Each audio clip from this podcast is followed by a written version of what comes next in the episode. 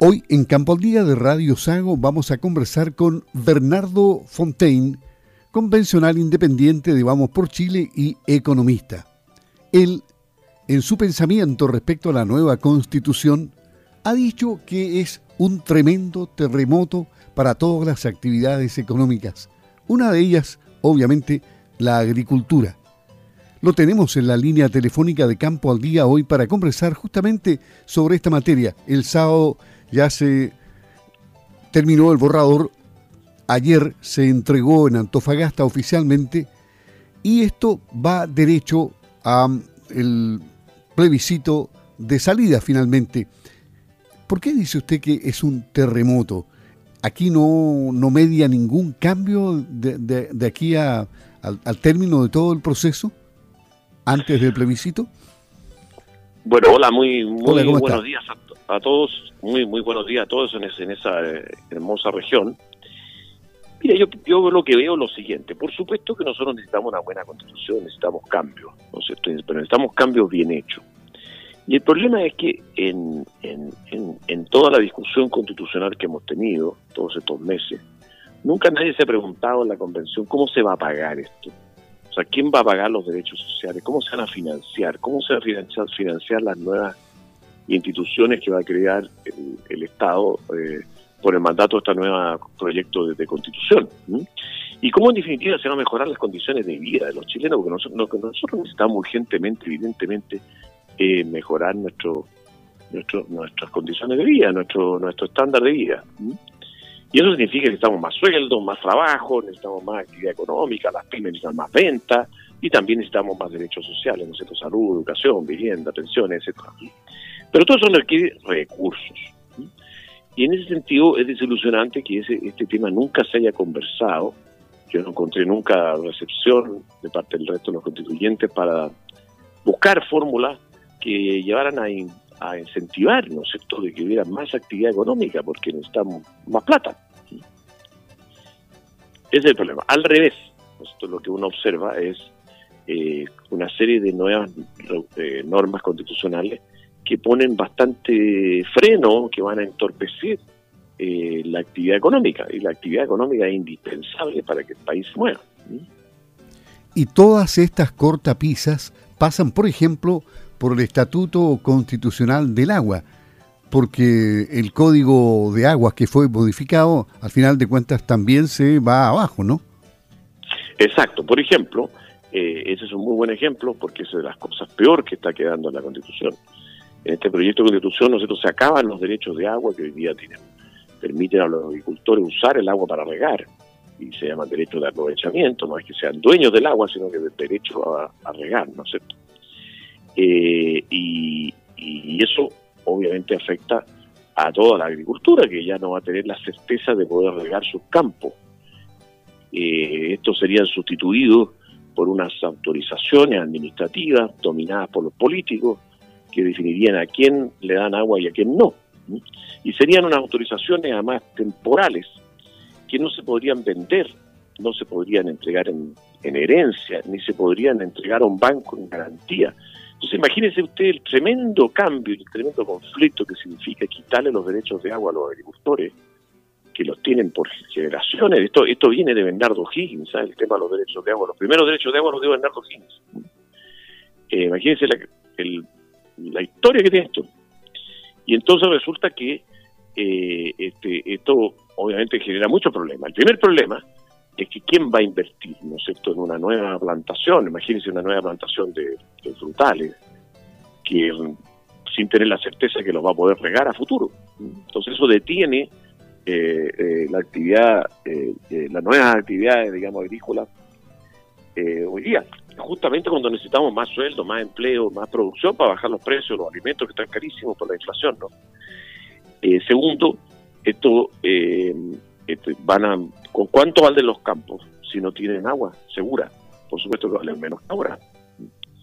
Tercero, ¿cómo se van a financiar los agricultores? típicamente un agricultor, ¿no cierto?, entrega el campo al banco en garantía, pero entrega un campo con su respectivo eh, derecho a regar y eso ya no lo podría entregar al banco en garantía. Eh, entonces esto es un cambio muy grande, no solo para la agricultura, también piensen ustedes toda la actividad industrial que utiliza agua, toda la actividad eh, minera que utiliza agua, eh, las centrales de leche que utilizan agua, en fin, todas las actividades económicas que utilizan agua, partiendo porque entonces, nos, de acuerdo a lo que se establece en la Constitución, por ejemplo, no podría no se podría embotellar el agua el agua mm, mineral porque el agua mineral sería del Estado y no podría embotellarse imagínense. Y, aquí surge una agencia del agua que a usted le genera muchas dudas porque este sería un organismo muy politizado señor exacto porque yo creo que efectivamente tenemos un problema de sequía. Tenemos un problema de que hay cuencas en que los cuales el Estado el mismo Estado que ahora van a hacer cargo de todo ha entregado derechos de agua por sobre la capacidad de los ríos. Eh, tenemos un problema que hay sectores rurales no densos, con población no denso, que el Estado debía abastecer de agua, pero no lo hizo, porque no hizo las inversiones, los pozos, no conectó esos, esos, sectores a, las redes de agua. Eh, este, pero en realidad eso no se arregla con quitándole agua a los agricultores. Eso se arregla conectando a esa gente a las redes de agua, en, los casos que, están eh, más cercanos, o poniéndoles pozos más profundos, etcétera, buscándole soluciones, ¿no sé, eso requiere inversión. Eh, y, y, para eso basta con declarar, cosa que ya está en el Código de Agua, pero declararlo constitucionalmente y establecer una exigencia al Estado más fuerte para que el Estado esté obligado a entregarle agua a los sectores rurales que viven más, dispersos, donde hay problemas.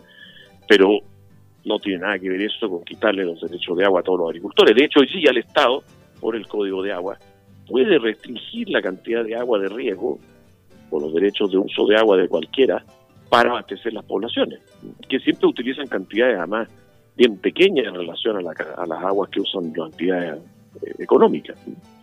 Eh, pero además es un absurdo todo esto, porque al final lo que la constitución debía hacer, la nueva constitución, era justamente incentivar, motivar a, la, a todos a que usen mejor el agua, ¿no es cierto? Que pongan riego tecnificado, que los procesos de agroindustria o de industria haya recirculación del agua para ahorrar el uso del agua, ¿no es cierto? Y por otra parte, eh, este, hacer, la, hacer las inversiones eh, necesaria para que para que haya más agua, ¿no es cierto? Pero ¿quién va a invertir en nuevos pozos o en desalinizar agua en el norte eh, si es que no, no tiene la certeza jurídica, la certeza legal de poder usar el agua para la cual está invirtiendo? O sea, loco. ¿Usted, usted piensa que, que con esto se quiere poco menos que hacer desaparecer la agricultura? ¿Tan grave sería? Yo creo que todo esto está basado en una ignorancia enorme respecto de qué es, eh, cómo funciona el sistema de canales, cómo funciona el sistema de, riego, eh, cómo se abastecen las poblaciones rurales, digamos, eh, y, y también hay efectivamente en la convención un grupo grande que considera que la agricultura moderna que tenemos hoy día, esto que para mí es un orgullo, yo creo para todos los chilenos un orgullo, que Chile, un país lejos, chico, se haya convertido en un proveedor de alimentos de todo el mundo, que haya cinco frutas, por ejemplo, en los cuales Chile es el exportador número uno del mundo. Eso que para nosotros es un orgullo, para un cierto sector de constituyentes muy radicales, muy ultra, eh, eh, es algo negativo. Y en ese sentido ellos que quieren, digamos, por razones muchas, muchas veces ecológicas, fanáticas, reducir la agricultura, quieren disminuir la producción de fruta, la producción de carne, la producción de leche, eh, quieren entonces eh, este, hacer, digamos, devolver la agricultura a un estado mucho más primitivo. Yo creo que eso es profundamente equivocado, pero hay eso detrás también, hay una resistencia muy grande también a, las forestales, pero luego a la minería también, ¿no es cierto? La minería también está quedando en esta constitución colgando de un alambre porque no, no, no, no tendría ya, si se aprueba la Constitución, el, el estatuto legal que tiene hoy día constitucional. Entonces habría mucho menos certeza para invertir en minería, lo mismo que en el agua. Y lo mismo respecto de eh, las actividades acuícolas. Las actividades acuícolas hoy día, ¿no es cierto?, cómo se producen salmones a través de una concesión marítima, cómo se producen choritos de una concesión, cómo se pesca, bueno, con un permiso de pesca. Bueno, esta nueva constitución elimina todos los permisos de pesca y todas las concesiones y establece que nuevamente va a haber una agencia, parecido al caso del agua, son similares, una agencia que va a entregar unas autorizaciones que se van a llamar administrativas, sujeta entonces a toda la arbitrariedad administrativa y a toda la burocracia para producir salmones, choritos, en fin, o, o, permisos de pesca, y estas autorizaciones no son heredables, no son entregables en garantía eh, y, y, no otorgan propiedad y no se pueden vender. Entonces, también, imagínense cómo se va a poder desarrollar la actividad acuícola o si no puede, digamos, ir a un banco a conseguir plata con el único activo fijo que tiene para entregar en garantía, que son sus concesiones. O imagínese un pescador artesanal que no va a poder entregar en herencia su permiso de pesca. Sí, es una cosa muy absurda todo esto. Y aquí hay un concepto de soberanía alimentaria que, que también produce resquemores, problemas, porque eh, siempre el agricultor ha hablado, o, o la producción en general, de seguridad alimentaria, pero aquí se cambió a soberanía alimentaria. ¿Qué hay detrás de todo ello? Bueno, eso, eso también es un, usted tiene toda la razón que eso es un, eh, una amenaza latente, que se aprobó un artículo general respecto de que es una obligación de que el Estado busque la soberanía alimentaria. Y eso suena re bien, digamos, ¿no es cierto? El problema es que lo que los, eh, esto está en la constitución de, de Bolivia y de Ecuador, que ahora son los ejemplos que estamos teniendo como constitución, ¿no? Nosotros, el, el, mismo coalición de gobierno que hay hoy día, un, tiempo nos habló de que queríamos invitar a Noruega, que debíamos invitar a Noruega, a Suecia, después a Portugal, después a Uruguay, pero ahora estamos invitando a Bolivia. Bueno, y la soberanía alimentaria, ¿en qué, qué, qué consiste en la práctica? En forzar legalmente a que el país se autoabastezca. O sea, en definitiva comamos lo que producimos aquí y, eh, y produzcamos lo que, lo que comemos entonces, y por consiguiente significa restringir las importaciones y restringir las exportaciones. Entonces, eso es una cosa muy eh, equivocada, porque al final, ¿para qué uno, uno, por qué existen importaciones? Porque es más barato comprar ciertos alimentos, en este caso, fuera de Chile, porque es más, más barato comprar el arroz fuera de Chile que el arroz que producía Chile, que era muy caro. Evidentemente se produce arroz, pero no todo el arroz que se consume, o no todo el trigo que, que se consume, porque no en todo, Chile no es un país triguero por, por naturaleza. Entonces, parte del trigo se produce acá y bien, y parte se importa, porque si se produjera todo acá tendría que ser mucho más caro el trigo y mucho más caro el pan entonces. Entonces esto no tiene sentido porque esto lo único que hace es hacer más caro eh, los, los, los, alimentos, todo obligarnos a consumir lo que producimos en Chile. ¿no? O a producir eh, escasez, porque en el fondo habría mucho menos cantidad. Y por otra parte, eh, Chile tiene que al, aprovechar su ventaja en los productos agrícolas los que tiene, porque no hay mejor país que, que, Chile para producir berries, por ejemplo, u otros tipos de fruta y otras cosas.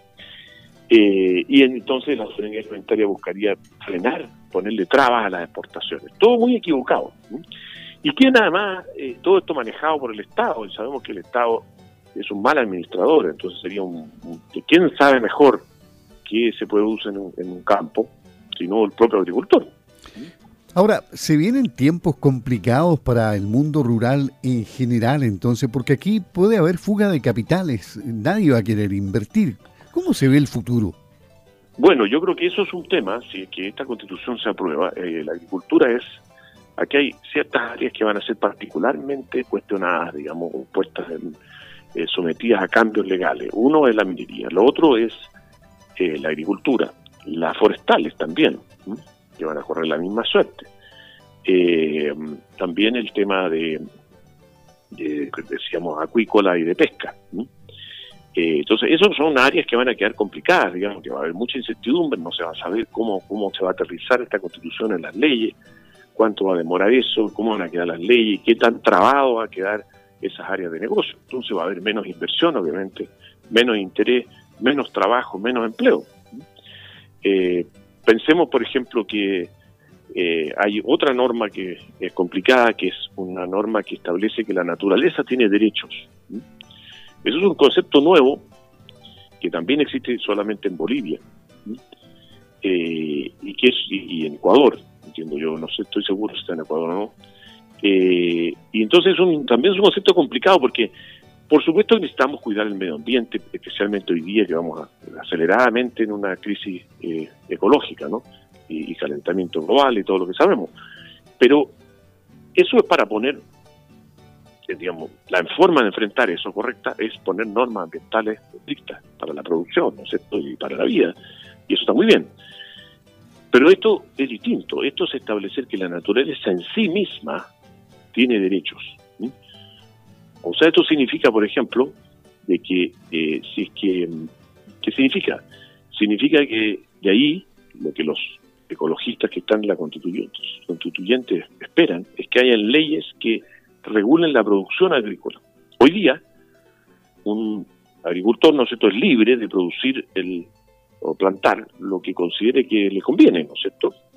Eh, y nadie le, le prohíbe plantar, digamos, si quiere poner trigo, pondrá trigo, si quiere poner eh, eh, eh vaca para lechería, pondrá vaca, o si quiere poner un berry, pone berry, ¿no es cierto?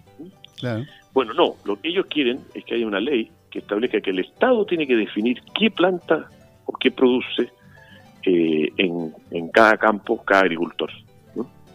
Entonces uno dice, mire, no, que yo quería poner, digamos, berry. No, no, no, es que como la naturaleza tiene derechos, aquí resulta que no es posible poner berries porque viven animales o hay eh, especies eh, de mariposa o de, en fin, o eh, que viven por aquí y, saldrían perjudicados o por razones de que si que usted ocupa más agua hay cambios en, en el ecosistema que no permiten que usted ponga berries. Usted tiene que poner, invento, eh, trigo. Eh, entonces, eso me parece muy equivocado. Bueno, ese es el tipo de, normas con que se, se, puede enfrentar la agricultura futura. Eh, entonces, en ese sentido, por eso, por eso, el, ministro de Hacienda está muy equivocado, porque él dijo que esta constitución no, no traía cambios económicos. Esta constitución trae cambios económicos demoledores.